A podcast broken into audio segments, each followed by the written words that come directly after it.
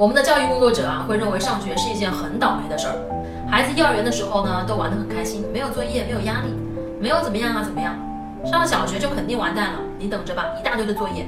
小学初中的教育啊，吓死你，有特别多的魔咒等着他。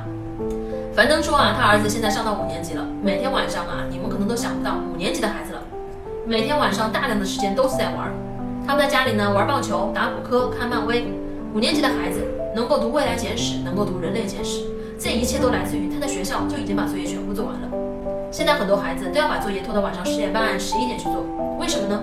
边玩边做，没有人盯着呢就不做。反正你做完了作业，妈妈还会给你布置一张卷子。很多家长啊就是这样，你作业做完了没事干了，来再给你一道题拿去做。所以孩子呢永远都做不完。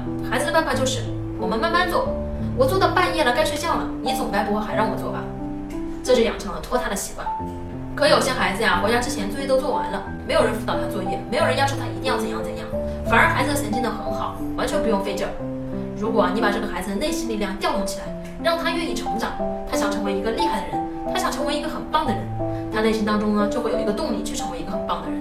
因为这样的父母啊，从来都不会说你成绩考得好，妈妈就给你买什么东西或者带你出去旅游，这是你应得的，因为我是你妈妈，我爱跟你一块去旅游。你成绩考得很糟，我也不会带别的同学去旅游。所以无论怎样，我都愿意带你去旅游，因为你是我的孩子，这就是无条件的爱。所以当你能够建立这么一套东西的时候啊，孩子不会拿学习这个东西跟你去要挟，跟你去交换，甚至他的潜意识当中不会认为学习是一件很糟糕的事儿。妈妈爱我，所以她给我提供的建议一定是对我好的，这就是最根本的逻辑。无条件的爱就是这么重要。